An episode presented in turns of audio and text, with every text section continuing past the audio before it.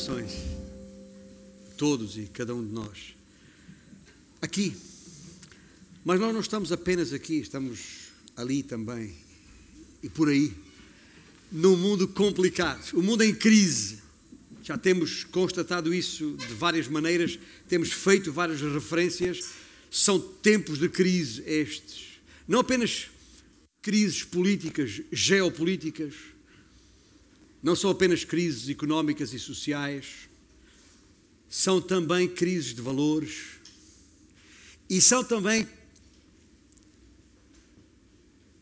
crises de confiança nas pessoas. Vamos falar terra a terra aqui.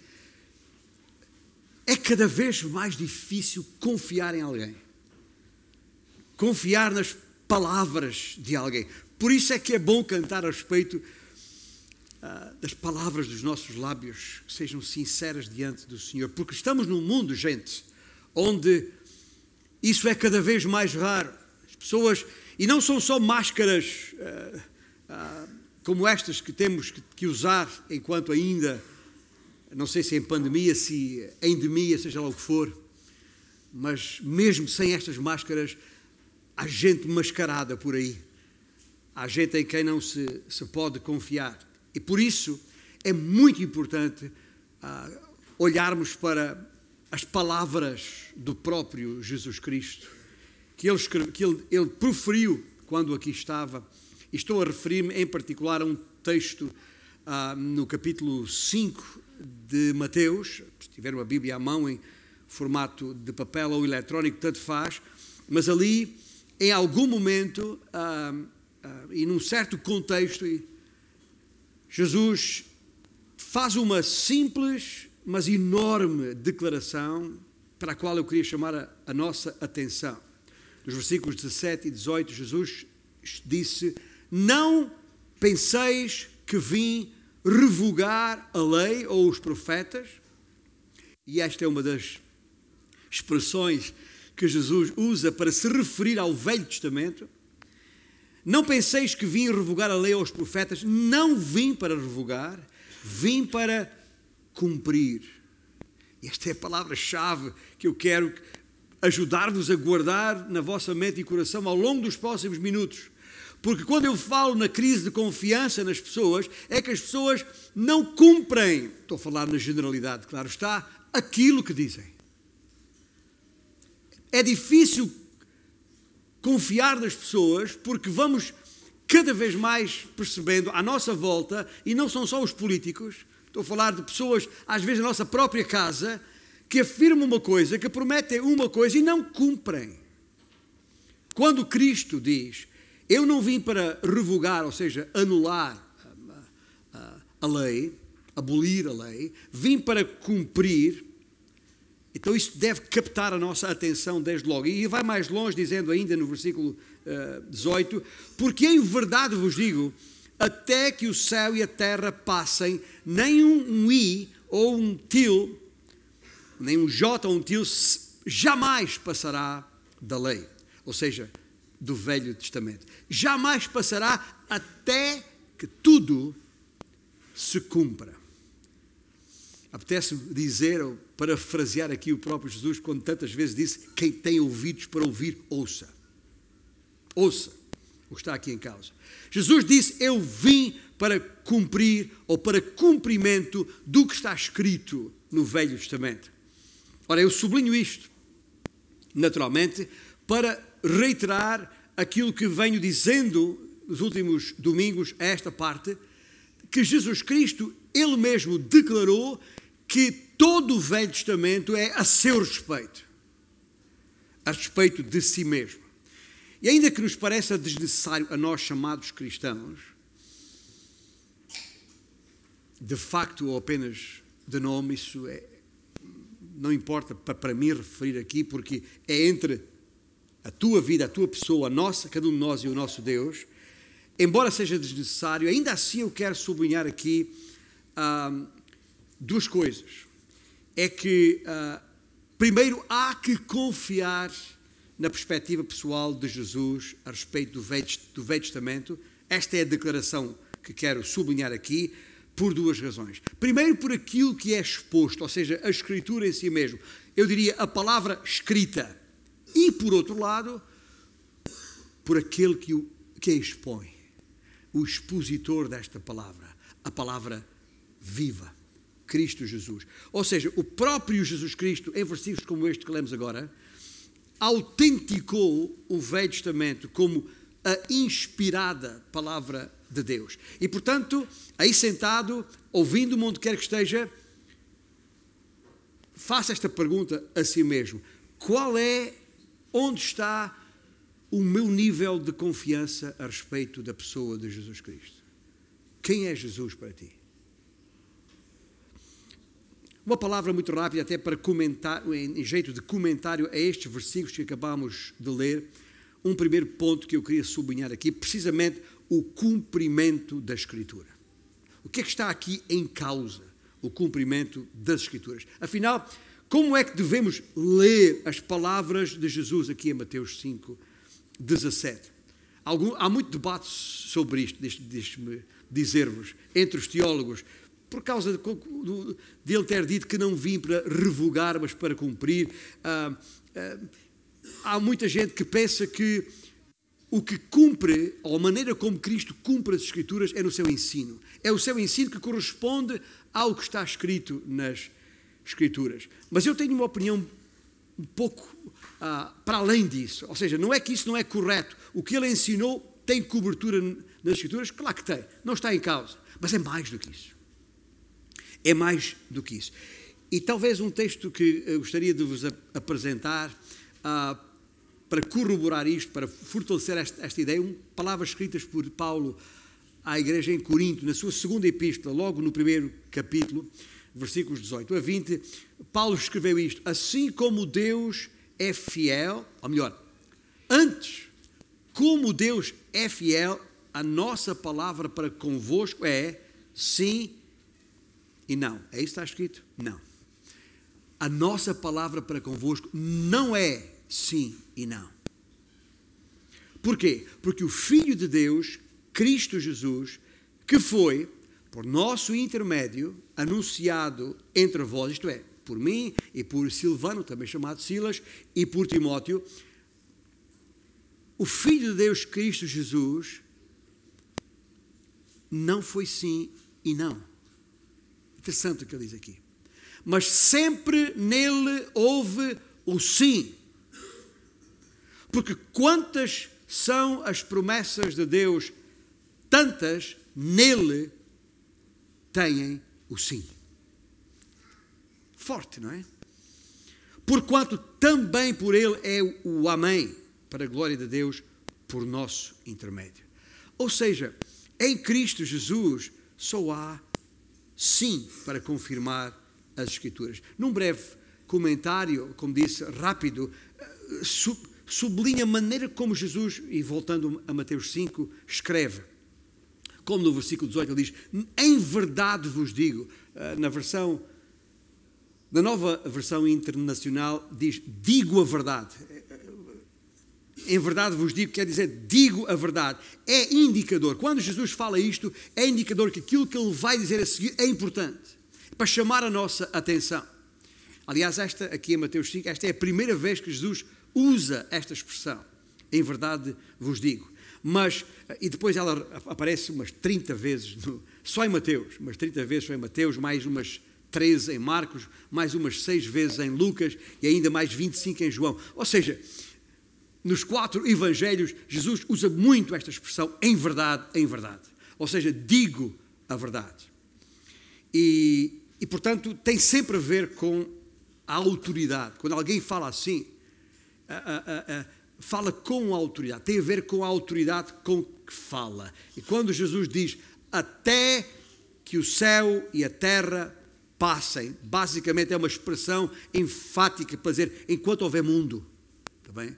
Enquanto houver mundo, as minhas palavras não hão de passar.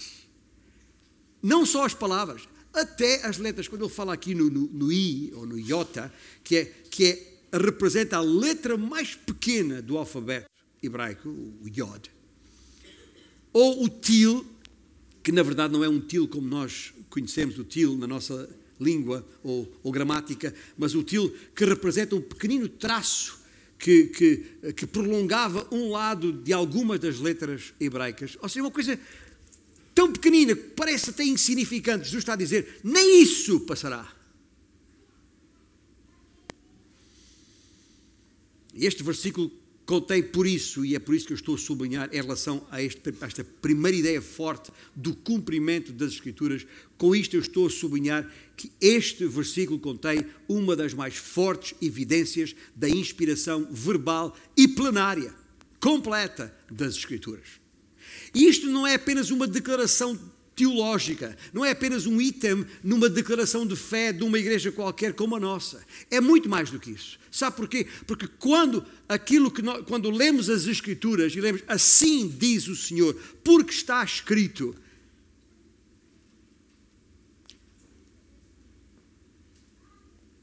E principalmente quando anunciamos o Evangelho da salvação que há em Cristo Jesus para aqueles que ainda não entenderam é importante que entendam que esse Evangelho, essa mensagem proclamada, não é conversa de homem, é segundo as Escrituras, é palavra de Deus, assim está escrito. E ouça bem, não é apenas uma ideia, é a palavra, e a palavra verbal, nem a mais pequena letra do alfabeto hebraico, o Yod, ou uma pequena, uh, um pequeno risquinho de ligação para prolongamento na pronunciação de uma palavra, nem isso será omitido daquilo que está escrito, porque é a palavra do Senhor.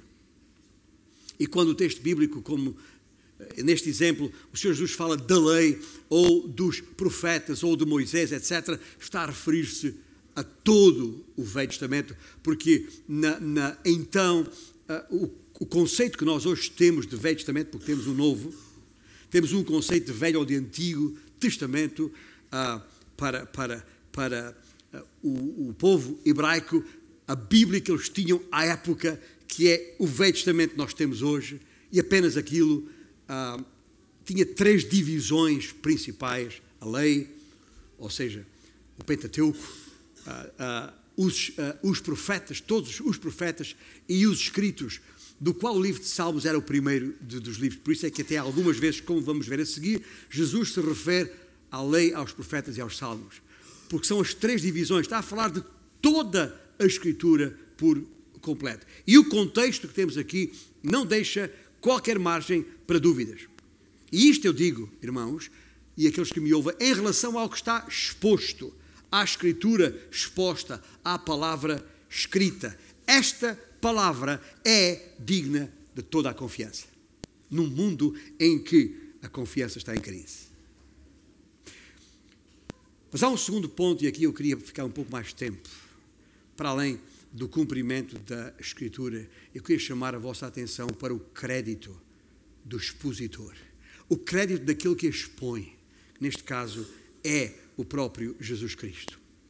E relativamente ao que, ao que, ao que a, a forma como ele expõe a sua própria palavra, eu parece-me até que a coisa é mais pacífica, digo eu, porque afinal de contas estamos a falar do próprio Filho de Deus, que é perfeito, que é impecável, e quando eu falo impecável, eh, refiro-me também à impecabilidade. E é aquele que é detentor de toda a sabedoria e conhecimento, porque ele é o próprio Deus. Então diríamos, ah, não será difícil aceitar a sua própria perspectiva das Escrituras. Mas não vá tão rápido nessa conclusão, que afinal de contas, muitos são os que ouvem, mas não ouvem. Os que uh, escutam, mas não guardam. Os que, uh, ouvindo, não creem. E por isso é que não devemos ser tão, tão rápidos a, a, a chegar aí. Ou seja, se Cristo diz que o Velho Testamento, as Escrituras de então, é a revelação de si mesmo, nós aceitamos. É, quer dizer, no, no, nosso polígrafo, digamos assim, no polígrafo da nossa própria mente, no verificar do, do, do, do chamado fact-check, a, a verificação dos factos, nós, quando Jesus fala aqueles que são cristãos temos como uma declaração verdadeira. Porém, Não obstante, e para nossa elucidação e exposição da palavra de Deus, permitam-me fazer aqui um conjunto um pouco mais elaborado de considerações para vos ajudar a, a, perceber ou a ter, se quisermos, uma perspectiva ainda mais próxima do próprio Senhor Jesus. Ah, talvez alguma coisa como nunca ouviram antes. A sua história, a história de Cristo, está no Novo Testamento, é verdade. A partir dos Evangelhos e até o livro de Apocalipse. A história do, do que ele é, do, do que ele foi, do que ele é e do que há de ser. Como o livro de Apocalipse conta as coisas que foram, as que são e as que hão de vir. Por isso é que a nossa série tem este título: Cristo veio e voltará. Um, o velho, apesar de ser no Novo Testamento que está a, a vida de Cristo, a verdade é que o Velho Testamento era a Bíblia de Cristo. Era a Escritura sempre presente na sua mente, desde a sua meninice. E deixe-me rapidamente levar-vos da meninice de Cristo à cruz,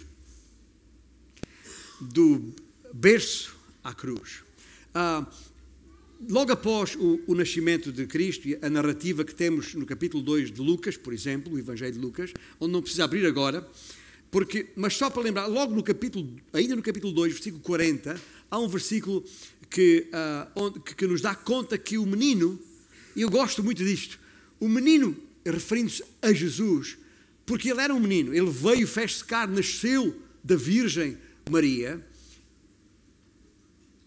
fez-se carne, fez-se homem, 100% homem, sem deixar de ser 100% Deus.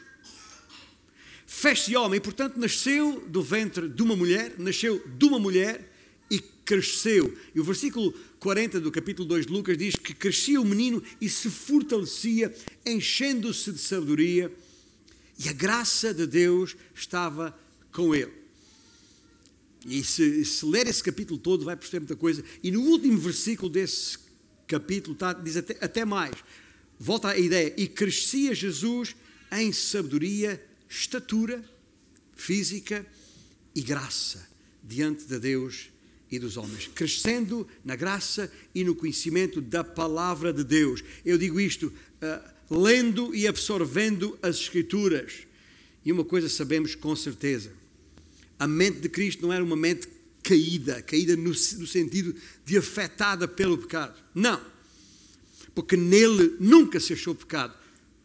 Nem podia, digo eu. Pelo que tudo o que ele aprendia numa mente perfeita, no pleno da sua, da sua capacidade, e não preciso aqui citar Einstein para, para dizer que o nosso cérebro uh, uh, uh, usa apenas uma, uma parte ínfima da sua capacidade tal como Deus a criou, só que o pecado é que afetou, o pecado é que nos condicionou, o pecado é que nos limitou e por isso somos capazes de ouvir e não entender nada. Mas não é assim com a mente de Cristo, uma mente perfeita. O que ele aprendia, retinha. Podemos presumir sem dificuldade nenhuma que a sua memória era perfeita. Eu diria, o seu conhecimento do Velho Testamento era perfeito e estava tudo lá. Para ele, as Escrituras fluíam da sua mente porque é da sua mente haviam sido ah, concebidas. E portanto, sobre isso não temos nenhuma dúvida. Enquanto filho de Deus que era e é, tinha perfeito conhecimento e perfeita ah, confiança no Pai. Ele, ele conhecia a palavra porque a palavra dele mesmo procedia. Na sua mente não havia debate de ideias, na sua mente não havia qualquer tipo de confusão, como esta manhã falámos na nossa na escola bíblica, quando as pessoas ouviram a palavra, deu confusão. Na, na mente de Cristo não havia confusão nenhuma a respeito do significado do que está escrito, nem da sua e das suas implicações. Ele tinha um pleno conhecimento do conteúdo das Escrituras, tinha um perfeito conhecimento da sua interpretação, sabendo exatamente, com exatidão, o seu significado, tinha perfeito conhecimento da aplicação desse texto à vida toda e qualquer situação. E já agora, ainda tendo em mente o que estávamos a ler esta manhã em Atos 19, a, a, a, na mente do Senhor Jesus Cristo não havia conflitos religiosos, nem conflitos filosóficos, nem conflitos de espécie alguma. Não havia nada por resolver na sua mente, pois toda a Escritura estava perfeitamente compreendida e por isso plenamente ajustada à absoluta verdade nela contida. Uma palavra que estava escondida, dizia eu, digo eu, escondida, guardada no seu santo coração. E era evidente em todo o seu viver. Os, os seus poros físicos, emocionais, espirituais transpiravam a palavra de Deus. Todos os seus pensamentos, palavras e ações tinham perfeita e direta correspondência com a palavra de Deus, que ele dominava e era dominante na sua mente, uma mente pura, por excelência. Portanto, da meninice, as Escrituras foram sendo guardadas nele até ao seu, ao seu ministério. Ou seja, no momento em que ele uh, uh, torna público, isto é, é, uma, é uma parte extremamente. Um, um, que mexe, mexe comigo quando, quando, quando leio estes textos bíblicos. Uh, e se tiver a Bíblia à mão, pode abrir já em Lucas capítulo 4, só para perceber o que é que está ali em casa. Estávamos em Lucas 2 há pouco, agora estamos em Lucas 4. E a primeira coisa que acontece no início do seu ministério, como sabemos, diz a palavra de Deus em Lucas 4 que o Senhor foi conduzido pelo Espírito ao deserto. Semana passada falámos que o Senhor prepara uma mesa no deserto àqueles que nele confiam. O próprio Senhor Jesus Cristo foi para o deserto, de acordo com Lucas capítulo 4, para ser exposto. Lembre-se, também disse a semana passada, que o deserto expõe. Não é apenas um lugar de solidão, no caso, Jesus foi uh, e, e, e, esteve uh, só e em sofrimento durante 40 dias em, em jejum. Mas uma vez ali também foi exposto. Foi exposto à, à própria tentação de Satanás. Não para verificar se ele era ou não capaz de não pecar, eu não creio isto. Mas também não apenas para servir de exemplo para nós, que sendo tentado em todas as coisas não pecou. Cristo, sendo tentado, não pecou, e para exemplo nosso, a nós que estamos em Cristo Jesus, já não somos escravos do pecado, não somos obrigados a pecar. O pecado não é uma fatalidade na nossa vida, não tem que ser. E Cristo fez o que fez, permitiu-se ao que se permitiu para nosso exemplo, para que nós pudéssemos perceber exatamente a mesma coisa. Mas ali foi exposto. Satanás veio Veio do modo que sempre veio. Se olhar com atenção aos três momentos da tentação de Satanás, não são muito diferentes dos três momentos da tentação de Satanás ah, enquanto serpente junto de Eva e de Adão. A mesma coisa, a mesma ideia, porque Satanás sabe o problema da nossa carne. Sabe do problema da, dos desejos da, da nossa carne, dos, da, da concupiscência dos nossos olhos, da soberba da nossa vida. Satanás sabe isso muito bem. E Jesus foi tentado também para nosso exemplo. A coisa interessante ali, e é aquilo que nós temos que guardar, é a maneira como Cristo respondeu a esses ataques do, do inimigo. Porque isso é que é para nosso exemplo. E, mais uma vez, o que é que Jesus fez? Diante de cada um dos três ataques concretos específicos do, do inimigo, ele respondeu citando as Escrituras citando, no caso, a lei. Citou Deuteronômio, capítulo, uh, no livro, várias vezes, várias, alguns textos do livro de Deuteronômio, e citou também o Salmo 91, um, ah, o tal Salmo de, de, de, de Asaf, que já fiz referência antes. Ele citou tudo textos, desculpa, Salmo 91 é Salmo de Moisés, também um dos salmistas, as pessoas pensam que foi só Davi, não, também Moisés escreveu tudo textos escritos por Moisés. E por isso ele se referia à lei.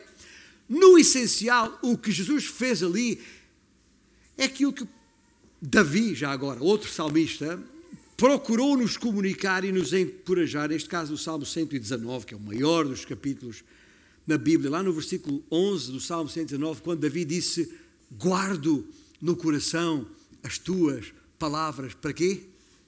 para não pecar contra ti. A tentação visa o pecado. Não é pecado ser tentado.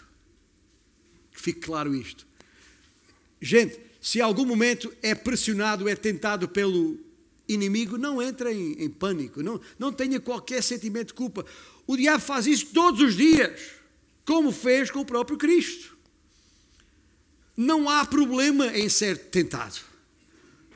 O pecado está quando nós nos deixamos levar, engodar pela tentação e depois consumamos o pecado. Aí é pecado, mas não na tentação em si. Ou seja, nós podemos sempre reagir como o Senhor reagiu, e é nosso exemplo para isso. Como o salmista nos sugere, nos exorta, guarda a palavra do Senhor no teu coração para não pecar. E Jesus, em todas as vezes que o inimigo atacou, ele, gente, ele, além de 100% Deus, não deixou de ser 100% homem. E, enquanto, não, não, ao contrário, enquanto, eh, apesar de 100% homem, não deixou de ser 100% Deus. A ordem dos fatores aqui é absolutamente arbitrária, porque ele é 100% Deus e 100% homem. Mas enquanto Deus, ele podia, de uma palavra sua, ter dizimado Satanás ali logo. Ou podia ter chamado uma legião de, de anjos para arrumar com a questão. Gente, ele podia ter feito qualquer ato, qualquer manifestação de poder miraculoso e arrumar a questão, mas não foi isso que ele fez, sabe porquê? Porque ele fez aquilo para nosso exemplo, e o exemplo que ele quer que guardemos é a palavra. Usemos as Escrituras, digamos o que está escrito, que foi exatamente o que ele fez.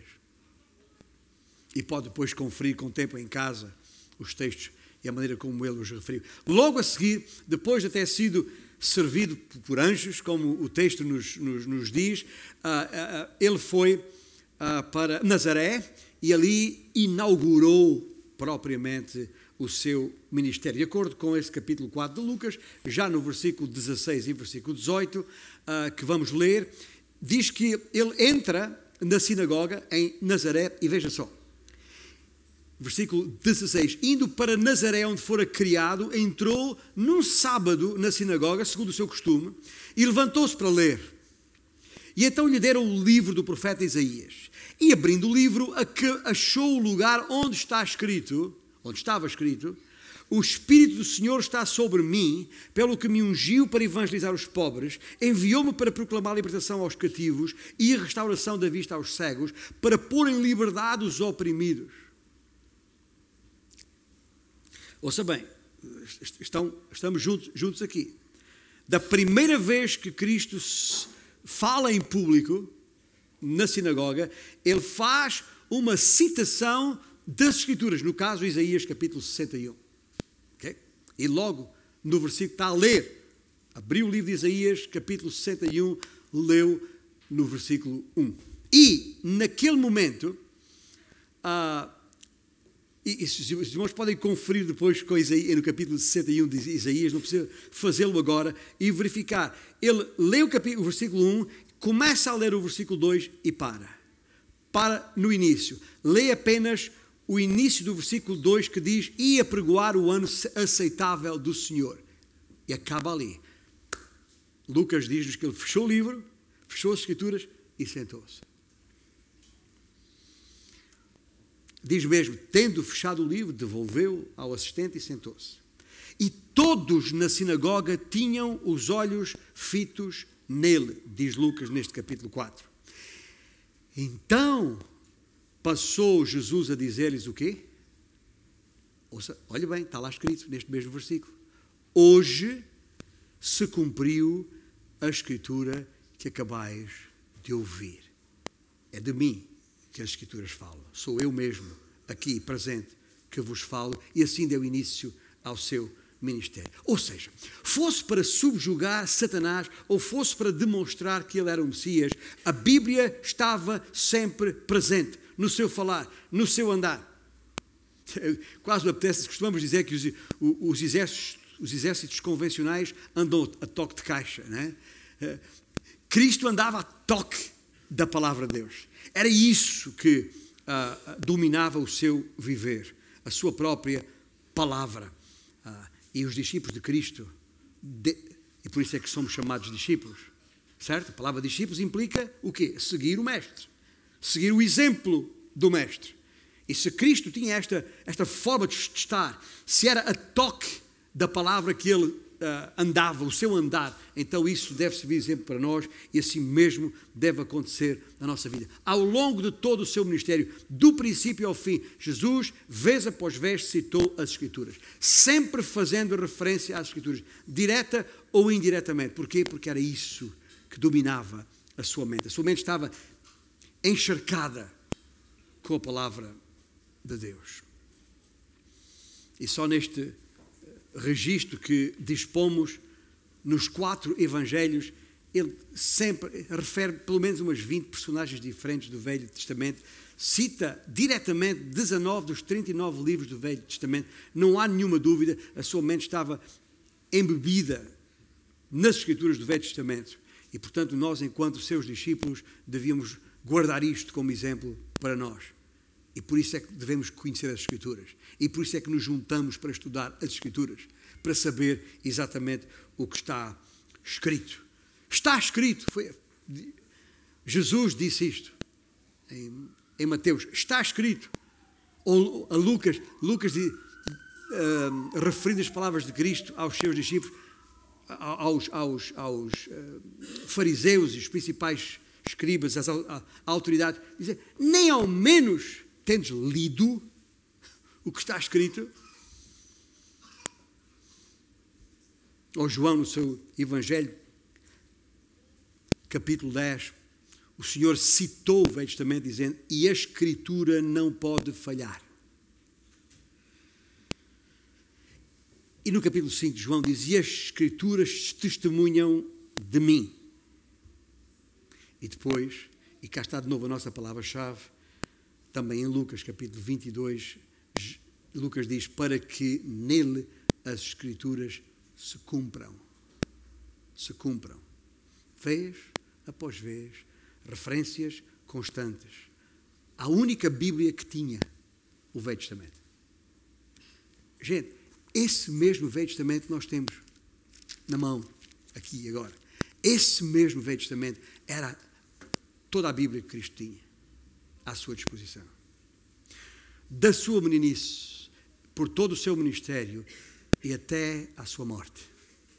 Até à sua morte. Porque quando finalmente começa a sua caminhada para o Calvário, o testemunho do nosso Salvador a respeito das Escrituras ganha um significado ainda mais forte, eu diria pungente, direto, terra a terra.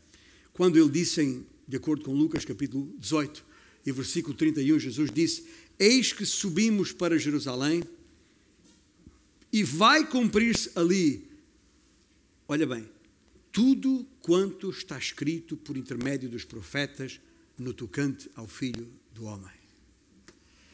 Na noite da sua prisão ali, na, na escuridão do, do Monte das, das Oliveiras, três vezes, não foi uma, nem duas, nem três, três vezes o Senhor refere a, o cumprimento das Escrituras do Velho, do Velho Testamento, no momento em que é preso.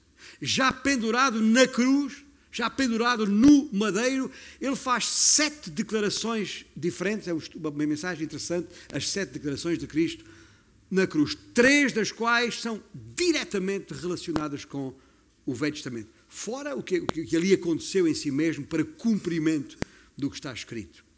Ou seja, o Velho Testamento estava na sua mente de forma permanente. Mas é provável que o seu mais forte testemunho tenha sido a respeito da, da sua ressurreição, que celebraremos de maneira especial no próximo domingo, embora deva ser celebrada todos os dias do nosso viver. No mesmo dia da ressurreição, e vale a pena abrir a sua Bíblia em, Lucas capítulo 24, porque ali estão alguns textos importantes que queria considerar agora. No mesmo dia da sua ressurreição, o que é que acontece logo após aquele encontro que ele tem, naquela caminhada com aqueles dois discípulos na estrada para Emaús? O que acontece ali só podia ser plano de Deus, evidentemente. Porque enquanto ele está com eles, caminhando, de acordo com o versículo 27, diz Lucas que Jesus, começando por Moisés, discorrendo por todos os profetas, expunha-lhes o que a seu respeito constava em todas as Escrituras. E mais tarde, naquele mesmo dia, já à noite, a cear, quando está com os onze, aparecendo aos onze, as suas palavras são, é no mesmo teor, é na mesma ênfase. Versículo 24, está lá em Lucas 24, versículo 24, diz Lucas, são estas, aliás, Lucas registra as palavras do Senhor Jesus que disse: São estas as palavras que eu vos falei, estando ainda convosco. Vocês é que não perceberam. Importava, diz Jesus, importava se cumprisse tudo o que de mim está escrito na lei de Moisés, nos profetas e nos salmos, ou seja, nos escritos. Está a perceber? Era assim que a Bíblia hebraica estava dividida. Agora, por esta razão é que, no princípio, no primeiro texto, texto base que vos apresentei, Cristo diz: Eu não vim para abolir a lei. Não. Em Cristo, ouça bem isto, porque há orientações teológicas também que dizem: ah, em Cristo o Velho Testamento não interessa. Onde é que isso está escrito? Eu estou aqui para vos dizer com toda a solenidade, em nome do Senhor, em Cristo a lei não foi abolida, foi cumprida. O que o Senhor está a declarar é que a lei de Deus é e continua a ser preeminente, porque Deus é o seu autor, porque os profetas assim o declararam e porque Jesus a cumpriu na sua própria pessoa. Não é obsoleta, não está ultrapassada nem é insubstituível. A diferença está em que nós não precisamos da lei para a nossa salvação. Nós não precisamos de ser salvos através da lei, porque somos salvos pela graça em Cristo Jesus. Mas isso não significa que a lei foi abolida, ela tem o seu lugar, tem o seu papel e isso deve ser entendido. E então, lá naquela, na noite da, da, da sua, da sua ressurreição, e de acordo com o versículo 46 de Lucas 24, onde os irmãos estão abertos, ali, quando reunido com os seus discípulos, ele, Jesus, eu diria o supremo expositor. Ah, quão bom seria que fosse ele mesmo aqui, expondo a sua palavra a nós. Ah, um dia vamos estar aos seus pés, é verdade, mas nessa altura já não precisaremos de, de de perceber muito, muito, muito do que está aqui, porque nessa altura já veremos face a face, não teríamos nenhuma dúvida. Mas ali, naquele momento, o supremo expositor da sua própria palavra, das três secções do Velho Testamento, o que é que ele diz? O que é que diz Lucas? Versículo 46. Então lhes abriu o entendimento para compreenderem as Escrituras. E lhes disse: Assim está escrito que o Cristo havia de padecer e ressuscitar dentre os mortos no terceiro dia. Depois da, da Páscoa, do próximo fim de semana, nós vamos voltar a este tema central das Escrituras relativamente à sua primeira vinda. Mas não esqueça o título genérico desta série: Cristo veio e voltará. E agora estamos concentrados no facto que ele veio. E veio para cumprir. E aqui voltamos àquela ideia inicial que talvez de que maneira entende Cristo? De que maneira entende que Cristo cumpriu a lei, cumpriu o que está escrito? Como disse no início, alguns acham que cumpriu ensinando, como se como se Cristo viesse, a, sabe aqueles livros de, para crianças para colorir, que, que o livro está ali, está ali tudo, mas não tem cor. Então Cristo deu cor, quer dizer. Percebe? Como se fosse um, meramente para preencher espaços em, em branco que faltavam na, na, coisa. Não, não, não, nada disso, nada disso. Ah, ah, ah, como Cristo disse, ah, ouviste o que foi dito aos antigos, eu porém vos digo, como quem diz, os antigos escreveram a preto e branco, eu escrevo a cores. Percebem? Não é nada disso.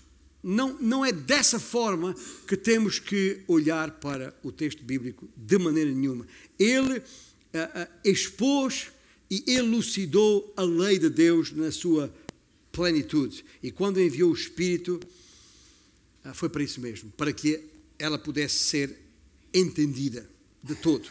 Portanto, é preciso perceber o que é que Cristo quer dizer com vim para cumprir as Escrituras. Não significa preencher, mas encher. Quando nós pedimos a, na, no posto de abastecimento de combustível para, para encher o tanque, né? né? não, não, é, não é para pôr um pouco mais, não é? É, para, é, para, é para encher. É, é, é, é, é, o, é o pleno, não é um mero acrescentar mais ao que já lá está. Não, é para encher, é para completar algo que já está lá. Percebem? O combustível é aquele, é o mesmo. A não ser que nos enganemos e ponhamos o, o, o gasóleo em vez da gasolina, como às vezes acontece. Não, já está lá, é aquilo. Agora, não é para acrescentar mais, é para encher. Não é para preencher, é para encher. Na verdade, Jesus não veio acrescentar nada de novo, nada de diferente. Ele apenas esclareceu, clarificou, completou o plano original que Deus já tinha introduzido. Jesus não veio dar nenhuma lição de moral. Jesus não veio para eh, eh, apenas para, para ser o exemplo. Jesus não veio apenas para mostrar-nos como é que se cumpre todas as partes da lei, fosse qual fosse a parte da lei. Não. Ah, ah, tudo estava nele, a sua adoração tinha o formato certo. Ah, nele havia justiça e equidade. A lei não dependia dele porque ele era a própria personificação da lei. Guardou toda a lei moral sem nunca violar qualquer regra de Deus. Perfeito em justiça, perfeitamente justo no seu proceder, santo em absoluto. Tudo isso é verdadeiro e perfeitamente aplicável a Ele em todos os detalhes. Como, aliás, a mesma justiça de Deus, que porque a lei fala de justiça. Mesmo, lembra quando ele foi batizado, com João Batista, é, não vou batizar-te. E Jesus disse: Deixa por enquanto, porque, disse Jesus, assim nos convém cumprir, outra vez a palavra cumprir, toda a justiça. E então João Batista o admitiu. E ele foi, ele foi até ao ponto de, de, de sintetizar toda a lei em dois mandamentos apenas, citando de novo as Escrituras. O principal de todos os mandamentos é: Ouve, Israel, o Senhor nosso Deus é o único Senhor. Amarás, pois, o Senhor teu Deus de todo o teu coração, de toda a tua alma, de todo o teu entendimento, de toda a tua força. E o segundo é: amarás o teu próximo como a ti mesmo. Não há maior, não há outro mandamento maior do que estes. Mas, meus irmãos, ainda que tenha feito tudo o que havia para fazer, essa não é a questão fulcral aqui. Não há qualquer dúvida a respeito da sua impecabilidade, nem da sua impecável obediência ao Pai. Não. Um modelo absoluto em absoluto. Mas a razão aqui é outra e é simples. E esta que eu quero que guardem. Ele cumpriu a totalidade do Velho Testamento, sendo ele mesmo o seu próprio cumprimento. Não tanto pelo que disse, nem tanto pelo que fez, mas pelo que foi e é. é nos, ele não veio apenas para resgatar a lei da perversão rabínica dos rabis fariseus, nem para instituir um modelo de justiça. Não. Como o Messias predito na lei, ele veio para estabelecer uma justiça eterna. Por outras palavras, não havia qualquer diferença entre as suas palavras, os seus atos e o seu ser. Diferença alguma. Jesus cumpriu toda a lei judicial quando foi crucificado pelo próprio povo.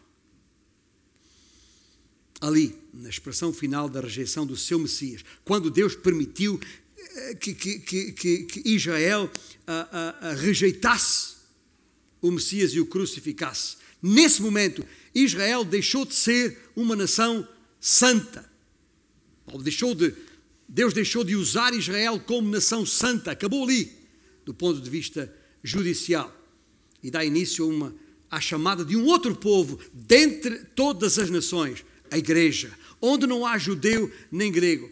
Ali, naquele momento que o povo de Israel crucifica Cristo, toda a lei judicial foi cumprida. Nós sabemos pela graça que pela graça de Deus um dia Israel será restaurado os capítulos 9, 10 e 11 de Romanos é sobre isso. Sabemos que Ele vai restaurar a nação de Israel e que voltará a usá-la no seu plano de redenção do homem depois de tirar daqui a igreja. O que é que poderá acontecer a qualquer momento? Eu espero isso. Podia ser hoje. Por isso, Jesus perguntou aos principais sacerdotes e anciãos do povo, do povo numa das suas muitas parábolas: Ei, nunca lestes as, nas Escrituras a pedra que os construtores rejeitaram? Está em Mateus capítulo 21. A pedra que os construtores rejeitaram, essa veio a ser a principal pedra angular. Isto procede do Senhor, isto procede do Senhor e é maravilhoso aos nossos olhos. Não sabeis isto? Portanto vos digo que o reino de Deus vos será falei a Israel, o reino de Deus vos será tirado e será entregue a um povo que lhe produza os respectivos frutos, a igreja.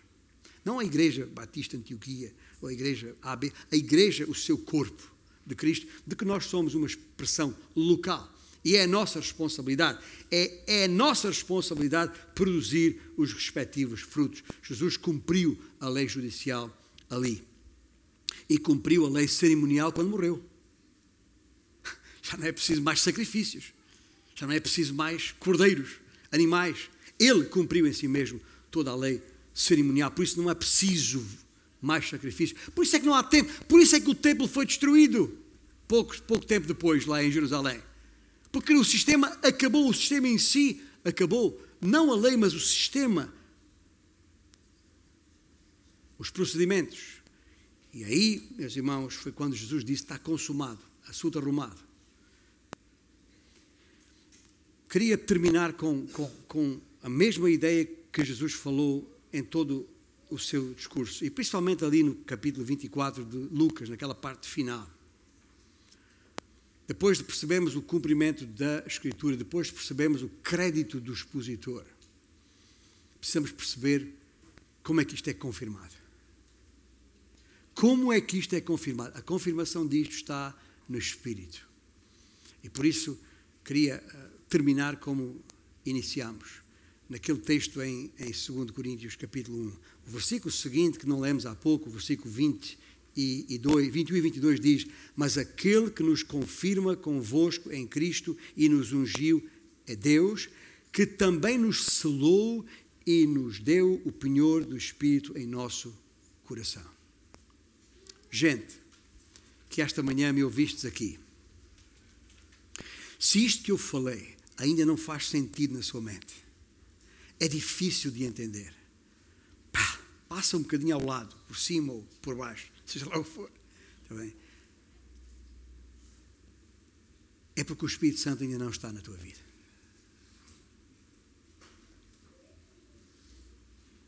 Porque só pelo Espírito é possível entender. Ou talvez nunca entendeste antes, mas hoje ao ouvir aqui entendeste. É o Espírito Santo a falar ao teu coração. E quando o Espírito fala ao coração, o Espírito só fala de Cristo, de Jesus. É para isso que o Espírito nos foi dado. É Ele que pode convencer o teu coração, o coração de qualquer um nesta sala, que está a ouvir o Evangelho nestes termos pela primeira vez, que finalmente percebeu porque é que havia um Messias, porque é que Cristo veio, porque é que Cristo morreu, porque é que Cristo foi sepultado, porque é que Cristo ressuscitou, segundo as Escrituras. Para morrer em, em nosso lugar, em meu lugar, em teu lugar, para pagar na cruz, cumprir na cruz a justiça de Deus para que a nossa vida possa ser reconciliada com Cristo, com o Senhor Deus. É, é através de Cristo Jesus, é por causa, e só o Espírito Santo pode comunicar isto. Não há palavras humanas, não há eloquências de pregadores, nem de expositores, senão Cristo. Eu espero que neste momento, enquanto a palavra de Deus a ligação direta entre o Velho Testamento e o Novo, Cristo, o expositor por excelência, o supremo expositor da Escritura. A única Escritura que ele tinha à sua disposição naquela altura era o Velho Testamento. Basta o Velho Testamento para ser salvo. Basta. Basta o Velho Testamento para ser salvo. Porque ali contém toda a razão de ser de Cristo. Aquilo que, a razão porque ele veio e fez o que fez no Calvário. Aí onde estás, se não percebeste isso até agora, mas neste momento o Espírito de Deus está a falar, está a acontecer na tua vida o que aconteceu com os discípulos lá em Lucas 24 pode saber muita coisa sobre Cristo, muita informação na sua cabeça, muita leitura, muita mensagem, muito vídeo ouvido e visto. Mas se agora o Espírito de Deus está falando ao teu coração, estás a perceber como nunca, então isto significa que os olhos do teu entendimento estão a ser abertos para entenderes a Escritura. E por isso, ouve e crê. E crendo, serás salvo.